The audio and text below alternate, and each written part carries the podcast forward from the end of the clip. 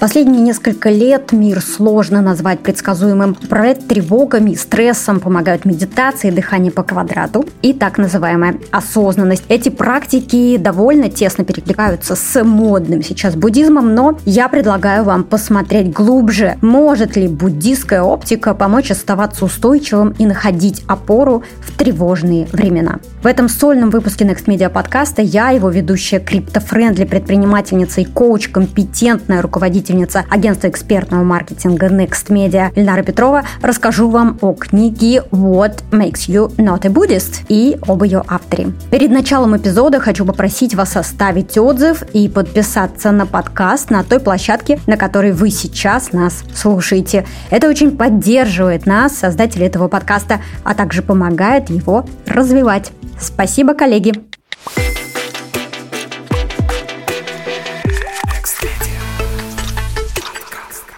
Ну что ж, предлагаю начать с контекста, кто же написал эту книгу. В русском переводе она буквально называется «От чего вы не буддист?». И если пытаться найти ее по имени автора, то легко запутаться. В англоязычном издании имя автора указано как Дзонгсар Джемьянг Кхенце. В русском варианте Дзонгсар Кхенце Ринпаче, а на кинопоиске, да, он еще и режиссер Кхенце Норбу. В чем же дело? Давайте разбираться, потому что если собрать все имена воедино, об этом человеке можно узнать многое. И самая полная форма его имени звучит так. Дзонгсар Джамьянг Кхинце Нурбу Римпоче. Нарбу – это его имя, с тибетского переводится как «драгоценность». Римпоче с тибетского тоже «драгоценный», но это уже титул, звание, которым наделяют высших лам, признанных учителей в буддизме. То есть буквально это можно перевести как драгоценная драгоценность. Дзонгсар Джамьянг Кенце эта часть имени говорит нам о том, что он настоятель, глава монастыря Дзонгсар на востоке Тибета. И через ряд реинкарнаций, а напомню, это перерождение после смерти, и через ряд эманаций, а это уже перерождения при жизни, он восходит к двум важным фигурам в буддизме. Сначала к основателю движения Риме. Это относительно молодое, довольно свободное буддийское движение, которое появилось в XIX веке. Оно не предполагает секты и стремится сохранить и объединить все учительские течения. И сам Нарбу учился у 25 лам. А от основателя Риме он восходит к духовному учителю Буд прошлого, сподвижнику Будды Сидхартха, центрального героя и основателя буддизма как учения. То есть, еще раз, если коротко, Дзонгсар, Джамьянг, Хенце, Нарбу, Римпаче – это высший лама из Восточного Тибета, э, своеобразный духовный продолжатель и наследник великих буддистов прошлого. И Кхенце Нурбу – это очень творческий и современный тибетский лама. В юности он, например, спас от забвения и опубликовал довольно много редких буддистских текстов. С конца 80-х он основал шесть учебных и практических центров в разных странах. И главная цель этих центров – сохранять и распространять буддийские учения, не ограничиваясь рамками отдельных традиций или культур. Кенце Нарбу снимает фильмы, публикует книги и таким образом проносит свою миссию и доносит свои идеи до еще большего, практически неограниченного числа людей. И первой его книгой и стала книга с названием «What makes you not a Buddhist?» Из названия может показаться, что книга просто завалит тебя манипулятивными вопросами, на которые нельзя ответить как-то иначе, чем задумывал автор. Однако, вопреки этим ожиданиям, вопрос, от чего вы не буддист, не повторяется рефреном в каждой главе, а напротив задается только в начале. И книга построена так, что она как будто ведет с тобой диалог, и в перерывах между чтением ты раз за разом возвращаешься к этим принципам и отвечаешь на незаданные вопросы. И главный принцип буддизма это не привязанность на английском. Он звучит как non-attachment. И здесь важно не путать non-attachment и detachment, потому что detachment – это полное отсутствие интереса к внешнему миру. А non-attachment означает, что не нужно привязываться к вещам, людям, отношениям, чувствам, концепциям, мыслям, а нужно стремиться к освобождению от них. Стремиться к тому, чтобы не ассоциировать себя с этими привязанностями, не объяснять себя через эти привязанности. Стремиться быть свободным от всех типов привязанностей. И дальше, если вы действительно начинаете практиковать non-attachment, принцип непривязанности, а, у него есть довольно много бытовых следствий. Например, это бытовая щедрость. А зачем вам заниматься накопительством, если в этом нет никакого практического смысла? Ну, тогда можно открыть этот прекрасный крем сегодня, не оставлять его на какой-то там лучший или более подходящий день, надеть это платье сегодня, не ждать какого-то специального подходящего случая. А, например, если есть вторая банка с витаминами, так можно подарить ее подруге или маме, потому что она прямо сейчас вам не нужна. Вы не привязаны к этой банке с витаминами. Еще одно следствие принципа non-attachment – это бытовая готовность умереть. Почему? Потому что буддисты нам говорят «living is dying». И это значит, что вы начинаете спокойно готовиться к смерти прямо в день своего рождения. Почему? Потому что living is dying. Потому что все начинает разрушаться в день когда оно создается. Все начинает умирать в день, когда рождается. И если отнестись к этому ответственно и понять, что жизнь – это постепенное угасание и умирание, тогда возникает вопрос, а как я хочу умирать? Не как я хочу жить, а как я хочу умирать, как я буду умирать как я буду угасать. И это значит, что на каком-то бытовом уровне вы уже готовы к этому умиранию, и тогда вы перестаете зависеть от страха смерти. А страх смерти один из самых сильных страхов. Еще один важный принцип буддизма – это непостоянство и временность всего сущего. И да, действительно, все временно приходит и уходит, появляется и исчезает, и это легко проследить на собственной жизни. Пресс, стали, красота, любовь, здоровье, ненависть, молодость, война, мир, богатство, бедность, шелковистые волосы, упругая попа, лишний вес, счастливый брак, несчастный брак, коммунизм, демократическое общество, империи, царство, рабовладение и рабство, государственные границы и даже подписчики в социальных сетях и подписчики моего подкаста, все это временно и не принадлежит мне. Все проходит и все рассыпается. Волосы выпадают и волосы появляются. И приняв это как данность, можно начинать находить опору внутри себя. Можно перестать определять себя через эти вещи. И можно одинаково спокойно относиться и к так называемым э, приобретениям и к так называемым потерям, потому что и то, и другое временно. Счастье временно и несчастье временно. И вот как раз вот эта мысль меня, например, очень успокаивает. И в этот момент ты понимаешь, что люди, события, эмоции, а все эмоции и чувства приносят боль, потому что даже самые яркие, самые счастливые заканчиваются. И это, кстати, еще один э, принцип буддизма – emotions are pain. И отношения конечные, отношения временные. И если мы это принимаем, мы как будто бы э, получаем возможность по-настоящему ценить те отношения, которые у нас есть. Потому что мы понимаем, что они временны. Вот эти мои отношения с ребенком, вот такие, какими они являются вот сегодня, они временны. Вот этому ребенку только сегодня и только сейчас 9 лет. Вот завтра это будет уже другой человек. То есть вот сегодня я могу любить его вот таким, а завтра это уже другой человек.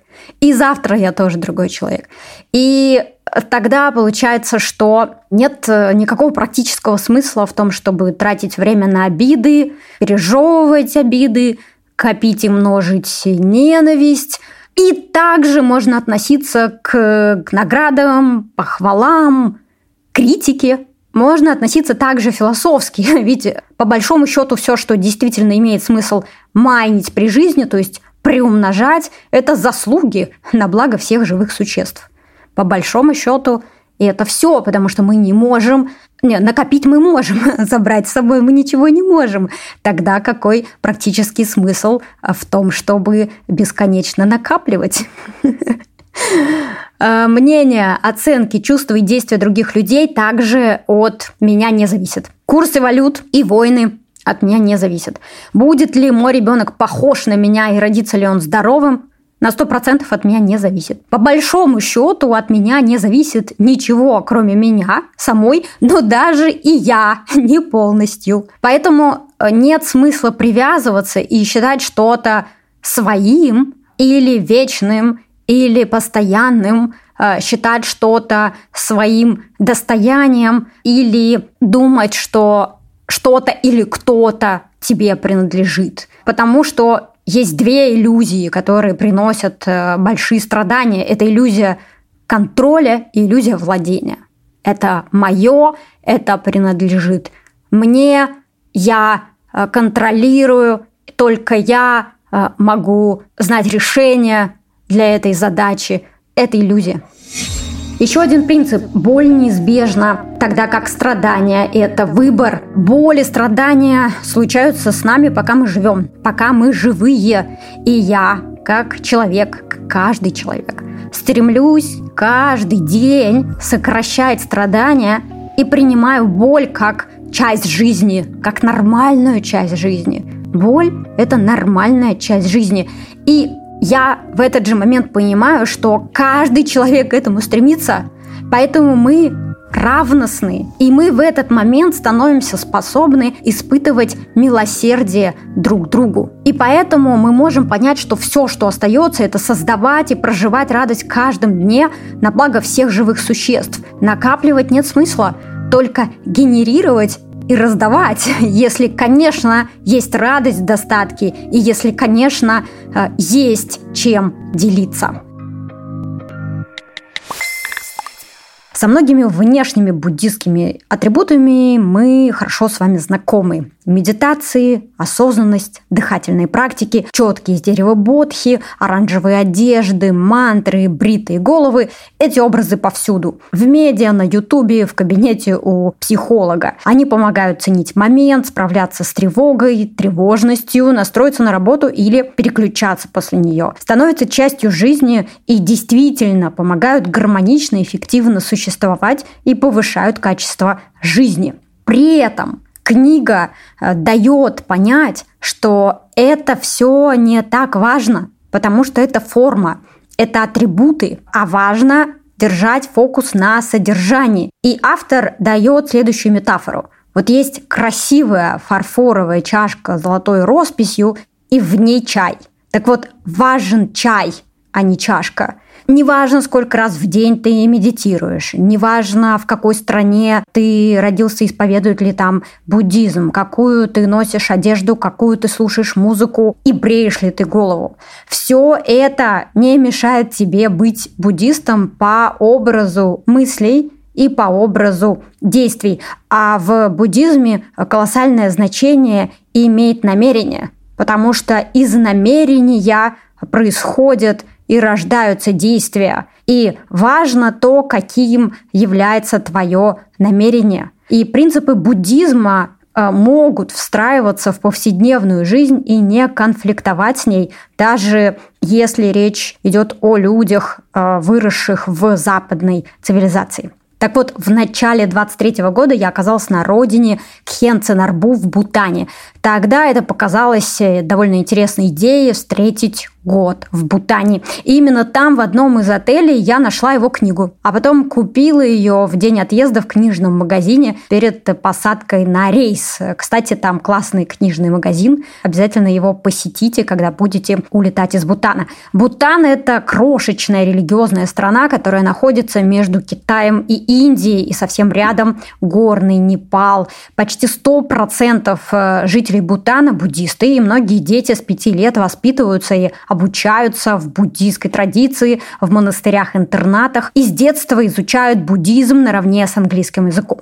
Интересно, что в Бутане вместо валового дохода на душу населения они придумали измерять так называемый cross-national happiness, то есть уровень счастья. И, судя по всему, они в этом преуспели, потому что люди в Бутане выглядят спокойными, трудолюбивыми, смешливыми и готовыми прийти на помощь. До 90-х годов страна э, фактически была закрыта для туристов, и вообще страна была очень закрытой, э, не было телевидения, не было интернета. И не так давно, относительно недавно, они стали открываться для внешнего мира. При этом они делают это интересным способом. Сутки пребывания в Бутане стоят 200 долларов, это официально. Э, действуют квоты, а воронка устроена таким образом, что обеспечивает им приток high-profile туристов. То есть достаточно осознанных, чтобы не мусорить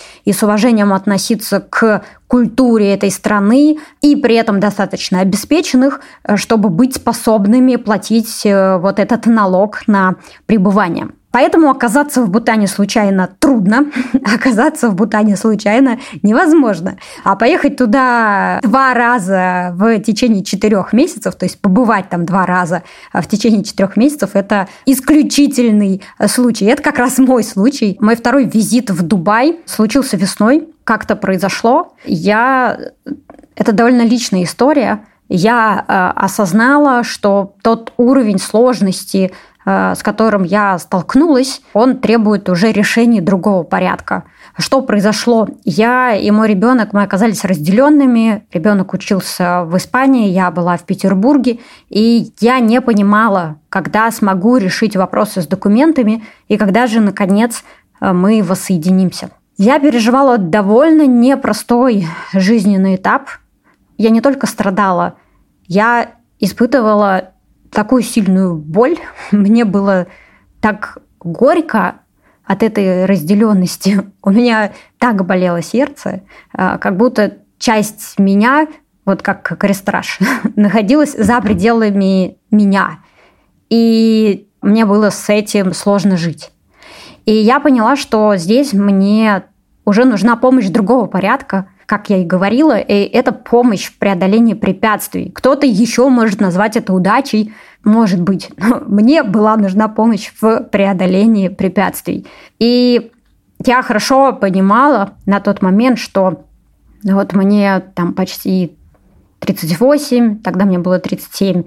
У меня есть э, диплом бизнес-школы, диплом СПБГУ, больше 10 лет опыта в бизнесе. Я понимаю, как собирать команды, я понимаю, как создавать продукты, я знаю, что такое маркетинг, я умею делать подкасты, и я ничего не знаю об этой жизни. Я много знаю про прогнозирование, бюджетирование, но все эти знания и все эти навыки э, не помогают мне справляться с той болью и с теми страданиями, с которыми столкнулась моя душа в тот момент времени.